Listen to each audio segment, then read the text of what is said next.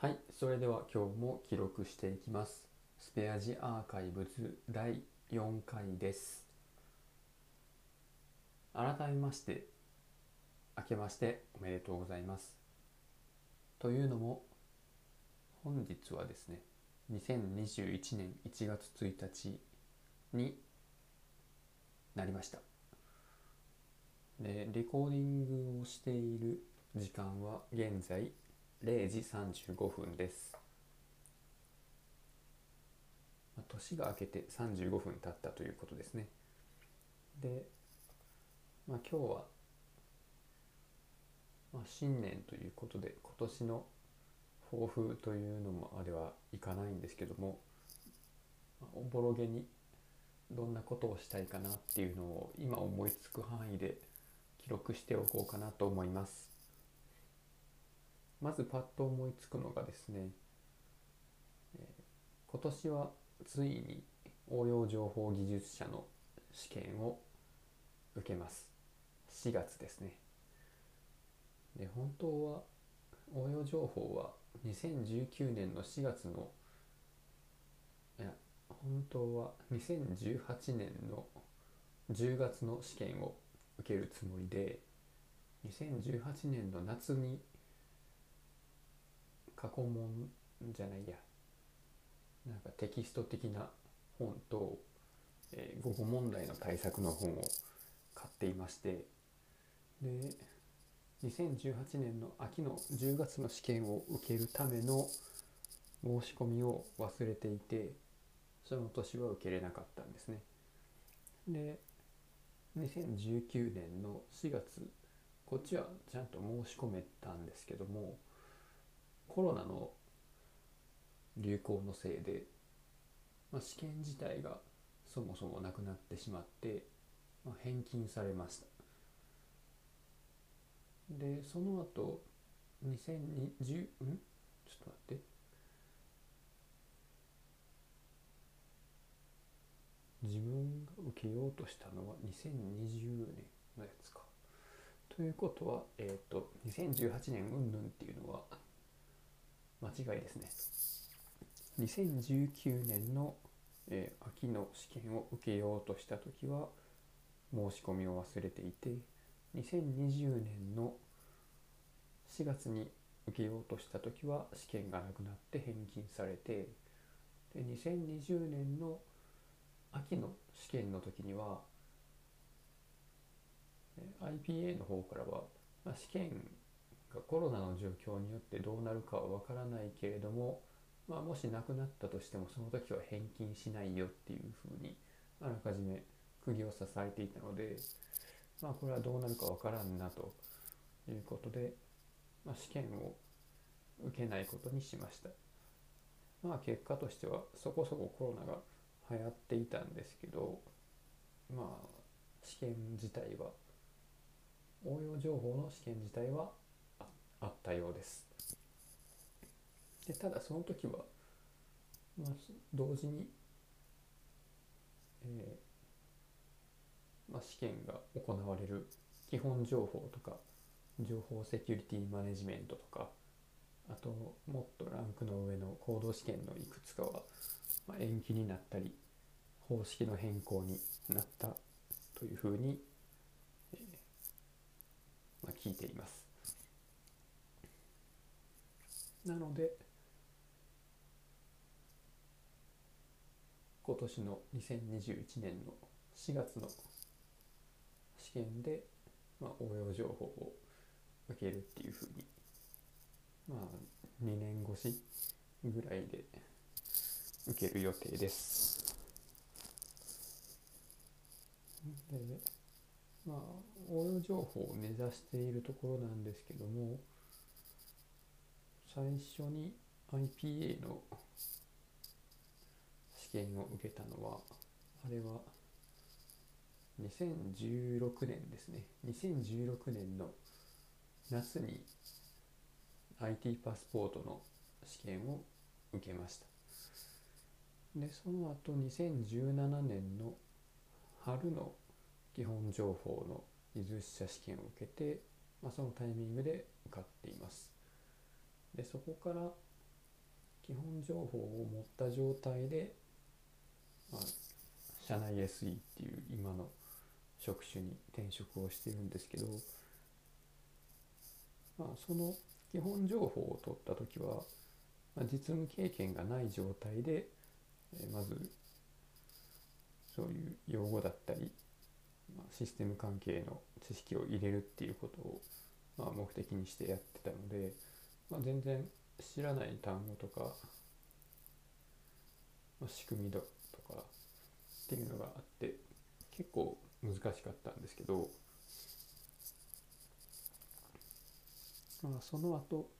実務経験をいろいろ積んだ状態で応用情報の勉強を始めるとああなるほどなあれのことなみたいなあれやったことあるぞみたいなそういう、名前だけ知ってる状態っていう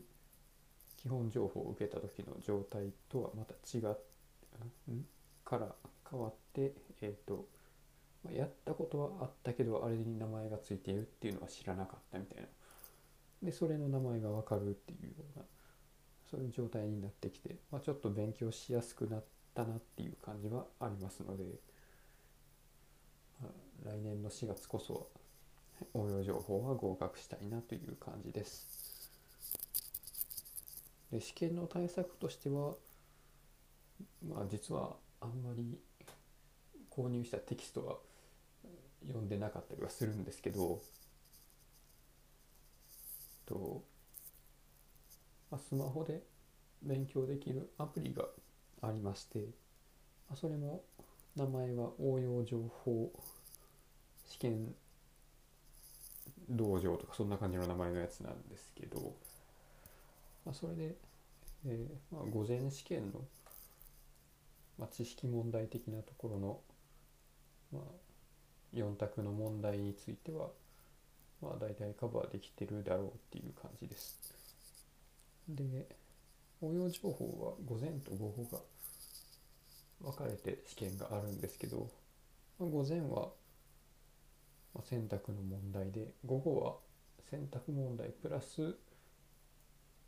まあ、記述系の問題があるっていうふうにあるっていうふうにというか、まあ、午後は記述の問題があります。なので、まあ、そのあたり、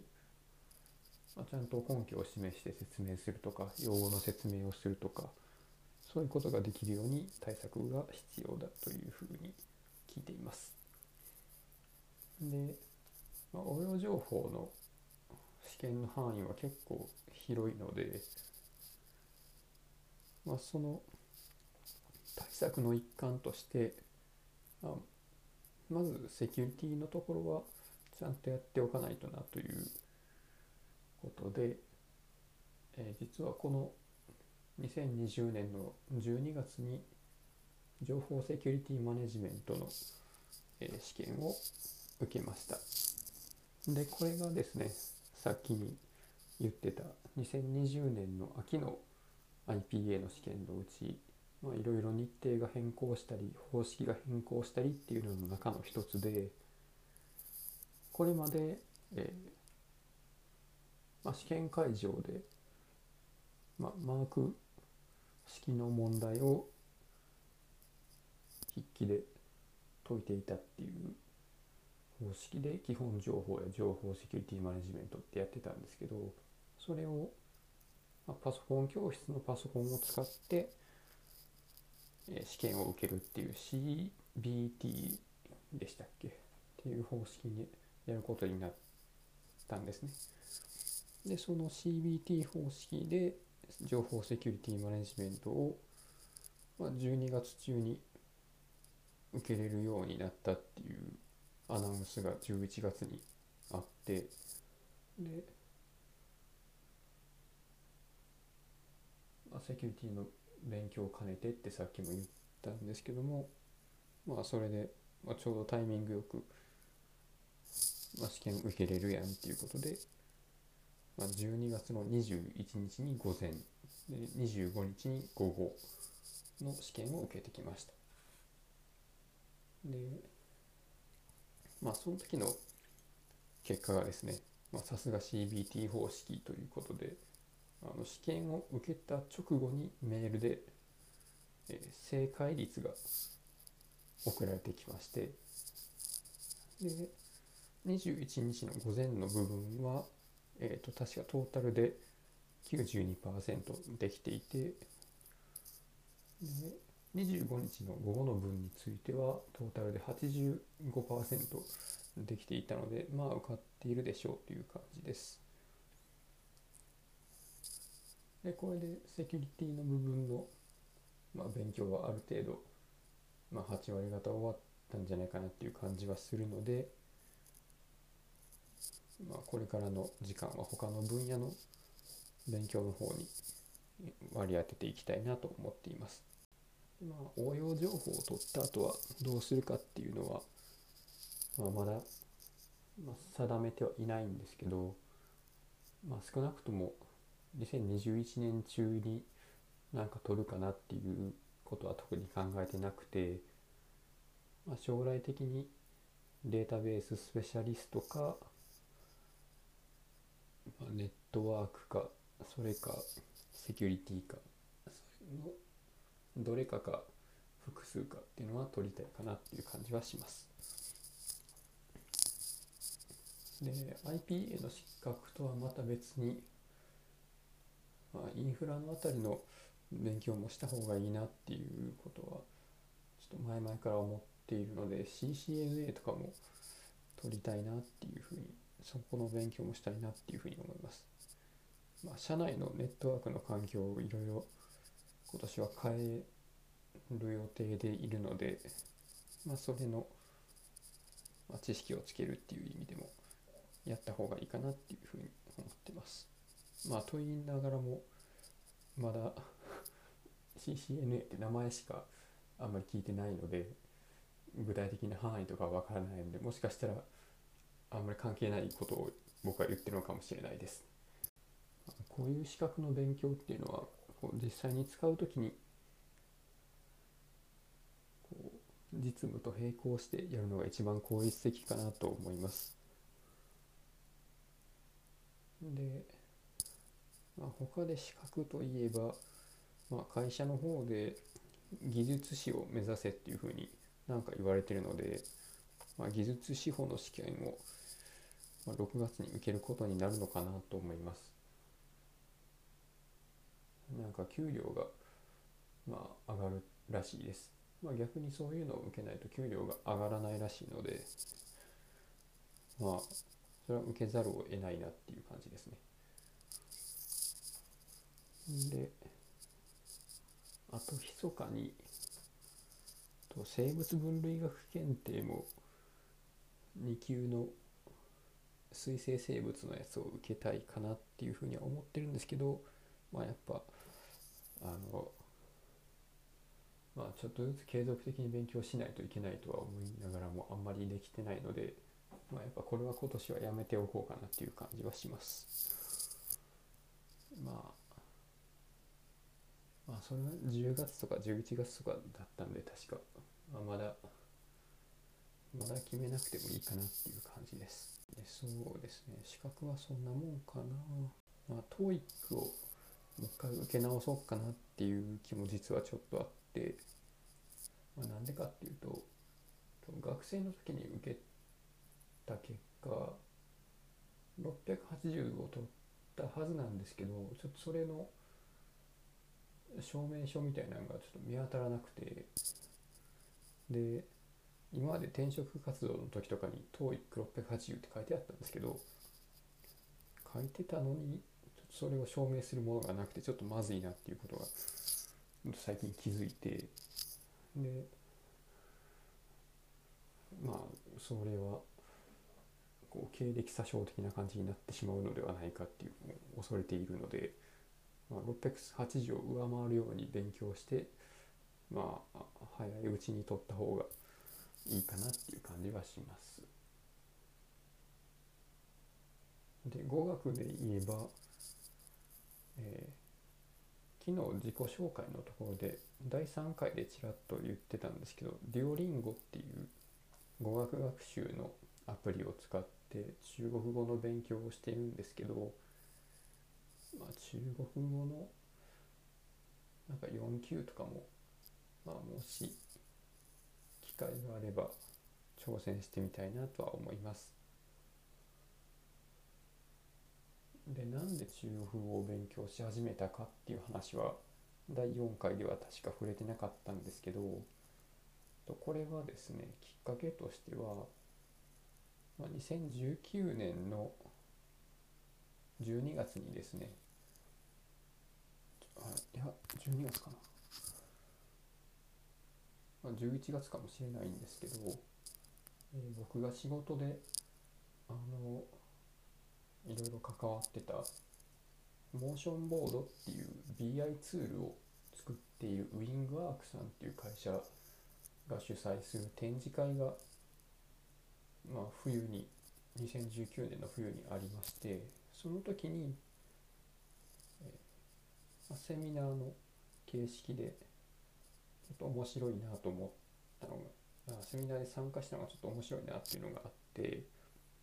でそれが何かというと、えー、中国の深センっていう地域がある中で、えーまあ、いろんなあのなんか面白そうなガジェットを作る会社がこう栄枯盛衰でいろいろあるよっていう話を、えー、ニコギ新鮮コミュニティの、えー、高須さんっていう方があのお話ししてくださったんですけどああなんか深セン生きてっていうふうにちょっとその時思ったので、まあ、まずは中風を分かるところからやなみたいな感じで中国語に興味を持って、まあ、そのデュオリンゴのアプリにたまたま電車の中で前に座ってる人のスマホ覗いた時に出会いで、まあ、今1年まあ大体大体とか今日で、まあ、120何日か連続で、えー、こう練習はしてるっていう感じですね。まあまあでもきっかけがその深センに行きたいやったらまあさっさとなんかそのもうちょっと明確な目標を持って何を得たいのかっていうのを考えてから直接深センに行ったりとかそこにこんつながりのある人になんか話を聞きに行ったりとかしたらいいんじゃないのっていうふうにはちょっと思ったりもします。まあでもそうしてないっていうことは別にそこまで行きたいっていうわけでもないんだろうなっていう感じもします。でまあ中国もやりつつなんですけどまあ去年去年一昨年ぐらいにそういう他の言葉を学び始めるっていうのもやったりプログラミングの言語で言えばまあバッチのバッチのファイルだったり、えー、Excel の VBA だったり Python だったりっていうのをちょっとかじってはいるのですけどそうですねまあ今年なんかやるとしたらまあロシア語かアラビア語かあそれかスワヒリ語かトルコ語か、まあ、フランスイタリアとか、まあ、その辺のどれかをちょっと勉強を始めてみたいなっていうふうに思います。で僕は大学の時の第二外国語の選択がドイツ語だったんですけど、まあ、ドイツ語を選んだ時の理由はなんかかっこよさそうっていうのと英語に似てるって言われたからなんですけど、まあ、そのどうせやるんだったらなんか全然違うあのグループの言語をやっておけばよかったなっていうふうにちょっと最近思いまして。で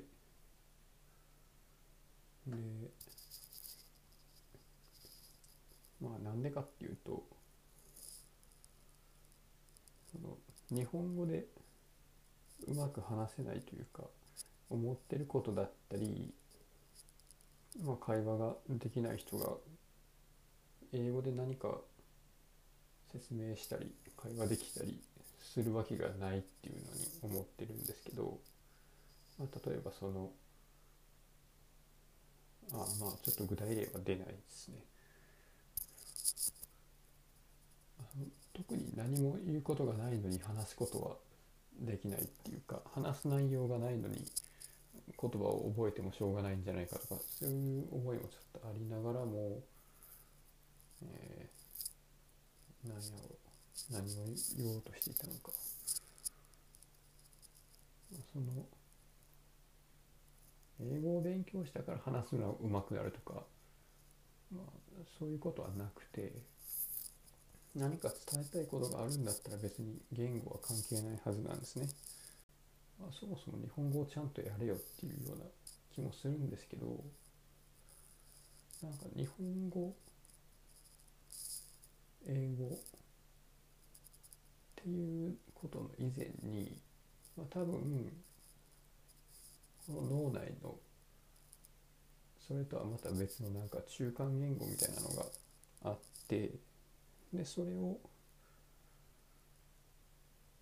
その中間言語みたいなんで考えたやつを、まあ、日本語なり英語なりに変換してでそれを口から音として出してるんだろうなと思っているんですけどその多分ね中間言語っていうのが多分まあ僕はうまくなくてでそこの文法がよくわからないんですよね。でなんか日本語はなんとなくで喋っているんですけどこれが、まあ、実は頭の中に浮かんできてるのをそのまま割と口に出してるだけな感じなんですよ。まあ、だから頭の中でも日本語で考えてるんですけど、まあ、妻はなんか違う言葉で妻の自分の脳内の言語で考えているのをま日本語でに変換してそれを口に出しているので、まあ、どうしてもその日本語に変換する時にタイムラグができて、まあ、ほんもっと早く考えてるんだけど、まあ、口に出す言葉としてはちょっと遅くなってしまうっていうもどかしさがあるみたいな話をしてたんですね。で僕はどうかって言ったらいや別にこの、まあ、日本語で思ったことをそのまま口に出してるのでタイムラグとかもなく本当にこのペースでしか考えれてないんですよ。でもしその中間言語みたいなんで考えれるようになればこの日本語を通さずに思考することができてもっと早くいろんなことを考えられるんじゃないかなっていうふうにちょっと思ってるんですね。でその中間言語で考えるっていうのは多分日本語じゃなくても英語じゃなくても中国語でも、まあ、多分何語でも多分同じものが同じように考えれてるはずなんですよ。アメリカ人だったらアメリカ人の中間言語で考えたものを英語に変換したりしてるはずで、まあ、ロシア人だったらロシア語で考えて、えー、じゃなくて中間言語で考えたやつをロシア語に変換してるみたいな何人であれ中間言語で考えたものをその人が育った環境の言語に変換して喋るっていうのがあるんであれば逆にいろんな国の言葉を勉強すればその中間言語を構成してる、まあ、パーツだったり語順みたいなものだったりそういう思考の型みたいなのが多分分かると思うんですよね。でその共通してる部分を見つけるために複数の言語を勉強した方がいいのかなっていうのを最近ちょっと思っています。でこの考え方はちょっとこの考え方に似てるなって今日ちょっと思ったのがあってでそれがえー、っとファイザーが新型コロナウイルスのワクチンを開発したんですけど、まあ、その開発したワクチンが、えー、RNA っていう、えー、RNA っていう、まあ、遺伝情報の、まあ、なんていうか、まあ、遺伝情報のなんというかっていうか、まあ、遺伝情報なんですけど遺伝情報が、えー、書き込まれてる物質ですね。RNA っていうのは。これでを使ったワクチンっていうのを開発したんですけど、まあ、そのワクチンの、まあ、英語で書かれた説明をイスカリ・ユバさんっていう横浜駅 SF とかを書かれた多分元バイオ系の研究者の作家さんが翻訳されていたのを今日翻訳されてノートに、えー、アップされていたのを今日読んでましてめちゃめちゃ感動したんですけど、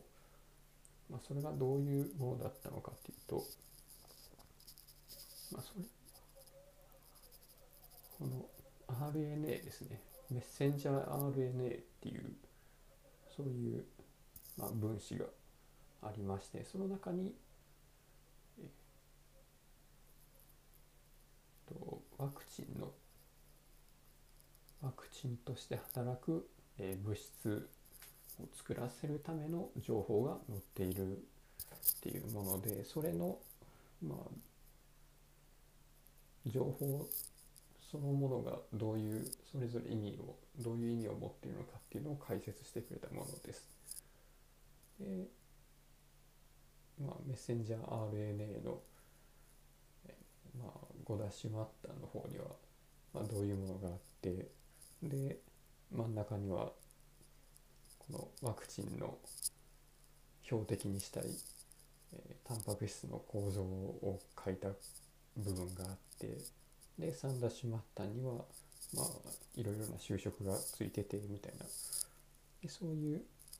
話をバイオ系の人向けだけじゃなくてコンピューターの技術者の人にも分かるような言葉で書いていたんですね。で、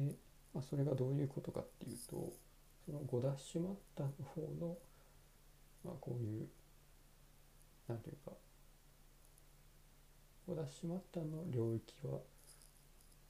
えー、まあどこのこのえー、と運んこのメッセンジャー RNA の中で、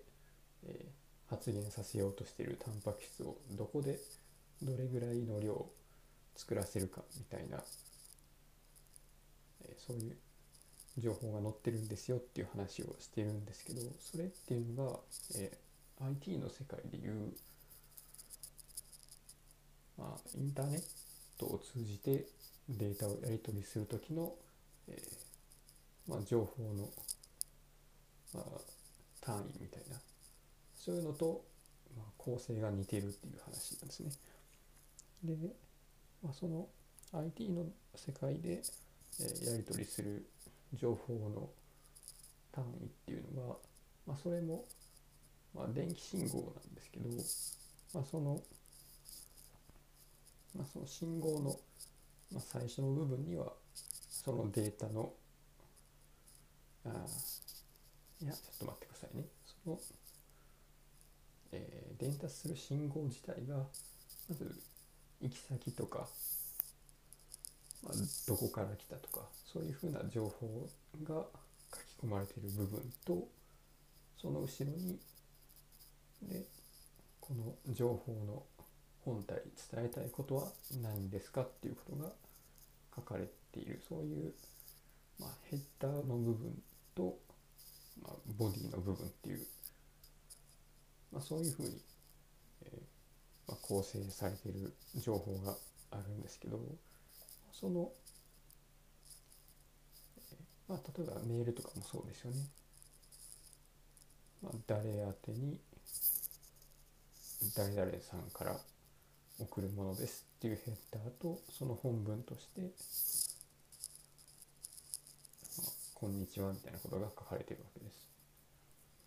でそういうひとまとまりっていうのとさっき言ってたメッセンジャー RNA っていうのも、まあ、そのどこで発現させるかどれぐらい発現させるかっていうヘッダーの部分と、えー、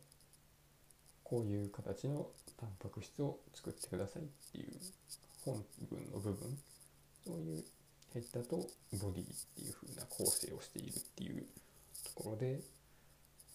まあ、生物とコンピューターっていう全く、まあ、別のものに全く別の仕組みのように思えるところにもそういう、まあ、言語のルールっていうわけではないですけど、まあ、情報を伝える時のルールみたいなそういう共通点があるんだなっていうことがちょっと分かって、まあ、すごい面白いなと思ったっていうのがありましてで、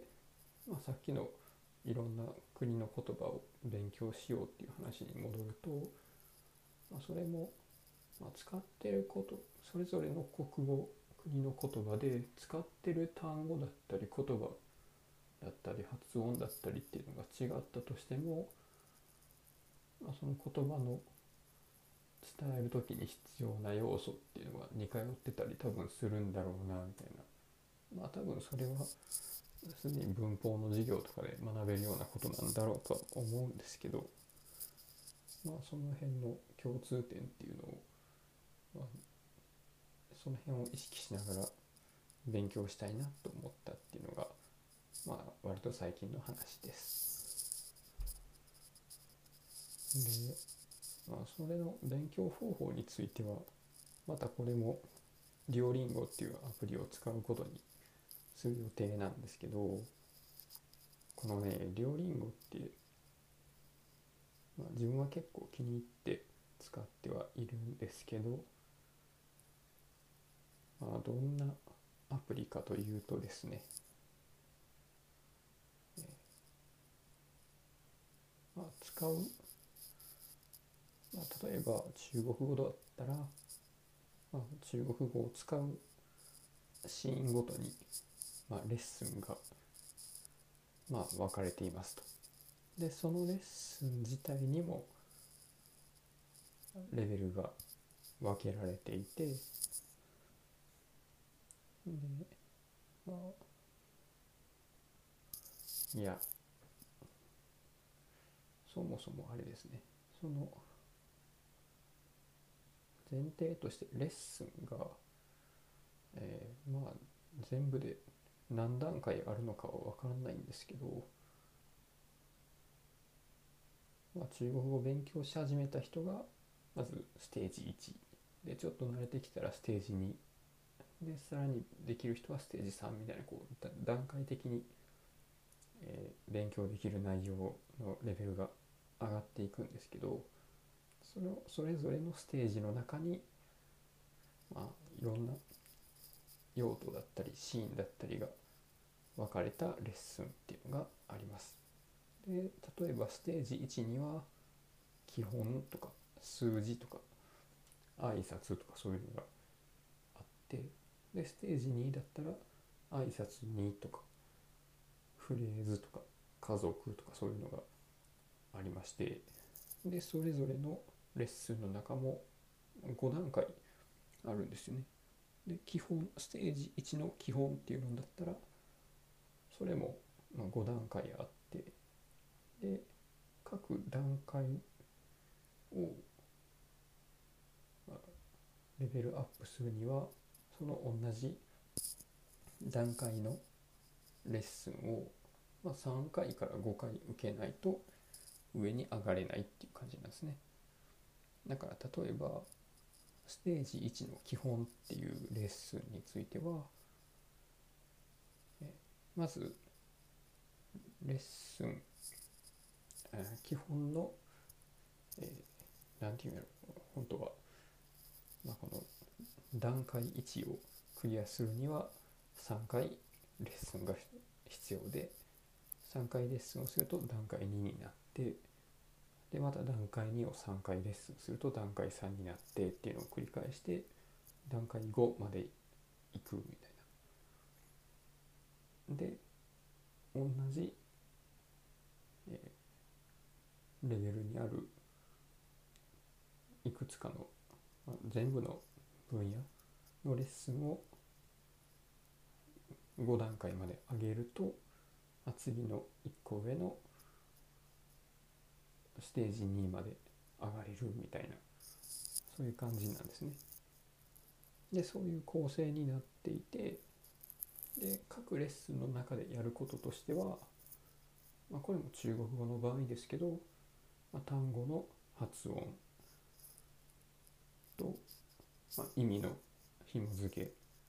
と文章中での使い方を、えーとまあ、日本語訳と中国語訳と文章の発音問題ですね。まあ、スピーキングの練習みたいな感じもできます。で、これらは全部、えーリスニングで音声を発音の声とかを聞きながらできますんで、まあ、これをこうシャドーイングしながら、まあ、やっていく感じですね。で、このデュオリンゴは日本語のユーザーが選べるコースが中国語と英語しかなくてでそれ以外の言葉を勉強しようと思ったら英語の英語でアラビア語を勉強するとか英語でロシア語を勉強するとかそういう感じになってしまいます。まあなので今後やるとしたらまあ、英語でアラビア語を勉強するか、まあ、英語でロシア語を勉強するか、英語でヒンディー語を勉強するかとか、まあそんな感じになっていくので、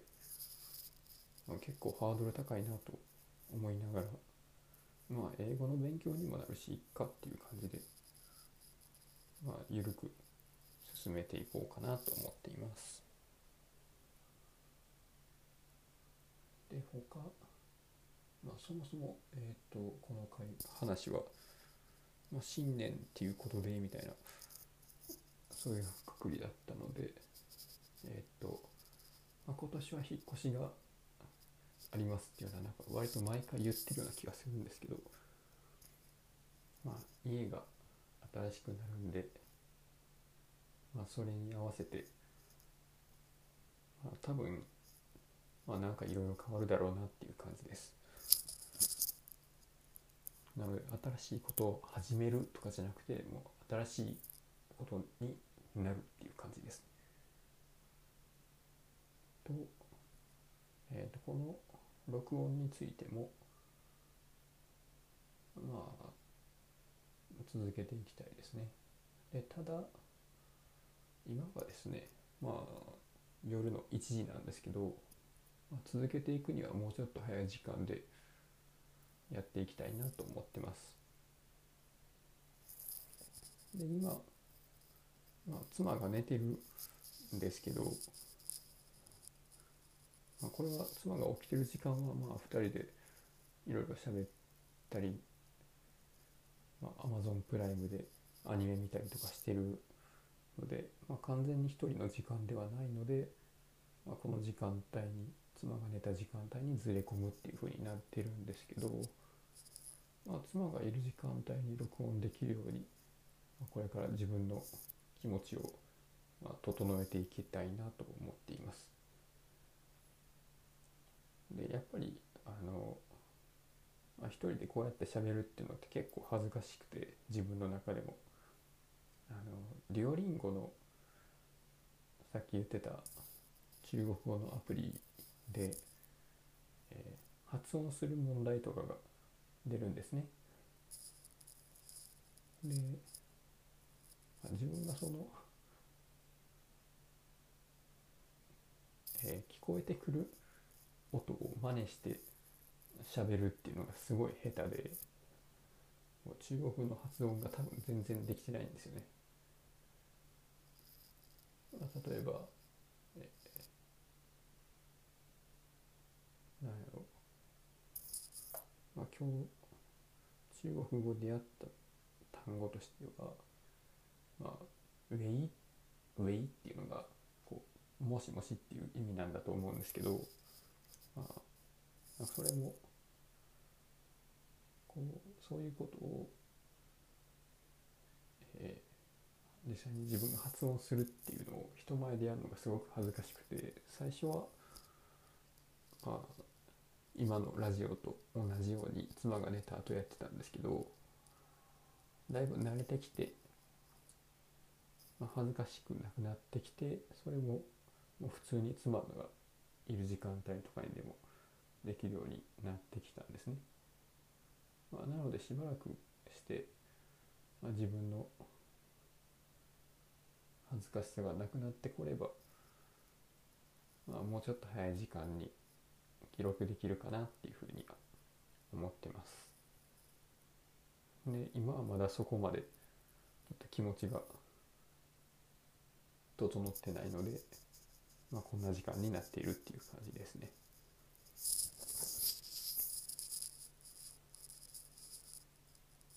まあねこんな感じで、まあ、いろんな人に聞いてもらえる状態にしておくような環境で音声データを置いているのに、まあ、一番近くにいる人には聞かれるのがちょっと恥ずかしいっていうのなんというかすごく矛盾した感じではあるんですけどまあどうなんでしょうね。まあ、自分の喋ってる音を後で聞き直すっていうのがなんかこう割と最近はなんか何言ってんねんこいつみたいなちょっと面白くなってきてるんでまあ言っちゃいいんですけど割と恥ずかしいもんなんですかね。まあまあ人がどうこう思ってたとしてもまあ自分はちょっと恥ずかしいなと思っているんですけどまあ、まあ、今年はその辺りもずぶとく生きていけるようになればいいかなと思います。じゃあこんな感じで今日の記録を終わります。はい今日は1月1日でした。ありがとうございました。